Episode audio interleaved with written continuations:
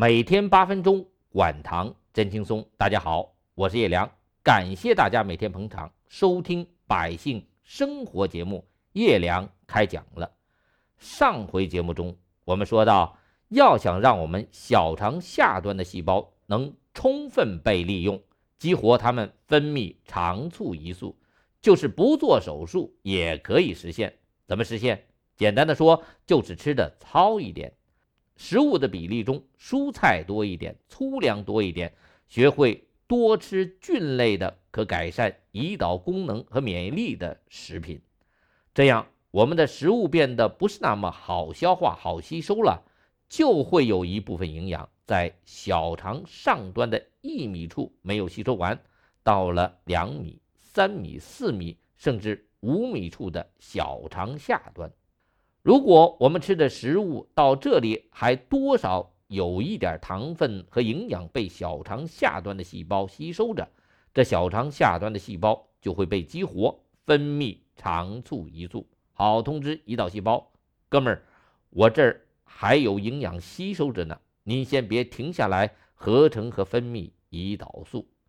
如果我们长期的让小肠下端的细胞处于功能，正常的状态，而不是闲置它们，让它们功能萎缩。我们每天都会多分泌一些肠促胰素，慢慢的，我们的胰岛功能就开始恢复了。您发现，您越来越不需要依靠药物就能把血糖控制得很好。听我们节目的粉丝朋友中有一个姓陈的女士，今年四十五岁，刚发现得糖尿病两年。他在电话里告诉我们，他现在吃着两种降糖药，阿卡波糖和二甲双胍，但空腹血糖还十点多，餐后两小时血糖十四五。他说呀，他几年前眼睛就开始模糊昏花了，一年前眼底还出过血。哎，这个人的特点是糖尿病走小血管，有眼底血管病变的。并发症了。我们每个人的体质和血管情况不一样，所以得糖尿病后，血管、神经、细胞、器官的损伤情况也不一样。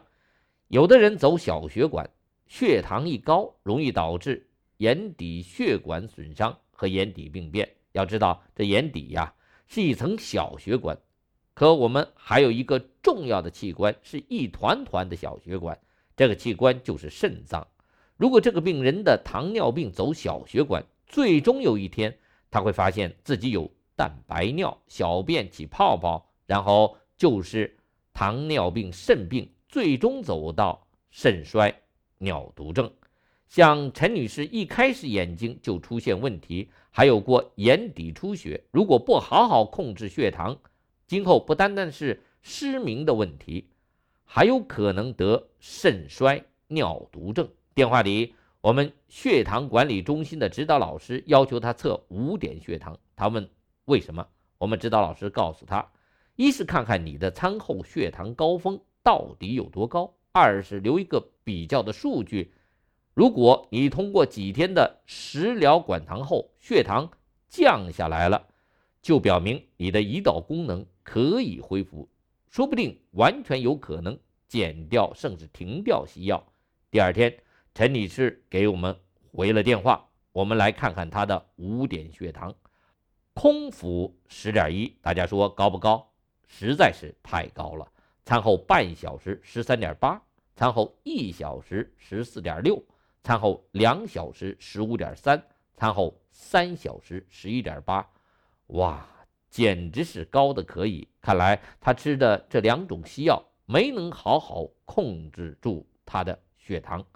我们指导老师就指导他调整食物结构，通过食疗的方法来管控血糖，我们叫食疗管糖。食疗管糖的第二天，陈女士又汇报了她的五点血糖。我们来看看，空腹八点九，原来十点一，降了不少。餐后半小时十一点九，也降了不少。餐后一小时十三点三，降了。餐后两小时十点六。比原来的十五点三降了不少，餐后三小时九点四，比原来的十一点八也降了不少。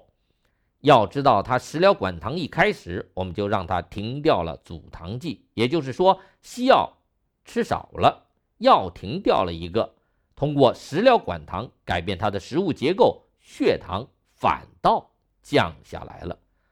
到了第六天，他又汇报了五点血糖的结果：空腹八点三降，餐后半小时八点五降入正常范围，餐后一小时十一点二，离我们说的糖尿病诊断标准的十一点一不远了。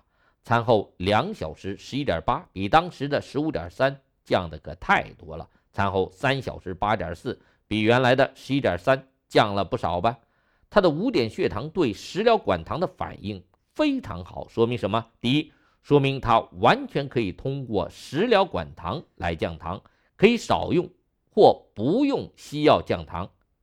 第二，他的餐后血糖改善比较明显，说明他能够通过食疗管糖让他的小肠下端细胞多分泌肠促胰素。可以不断恢复他的胰岛功能，关键是他的眼睛感觉舒服了，口不臭了，皮肤瘙痒没有了，说明不单纯是血糖降了，并发症的症状也改善了，他的整个身体机能都在恢复。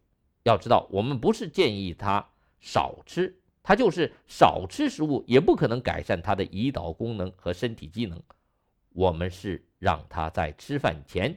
加了一份管糖的食疗汤，早餐和午餐都加。我们开始的目的是看他的胰岛功能有没有恢复的可能。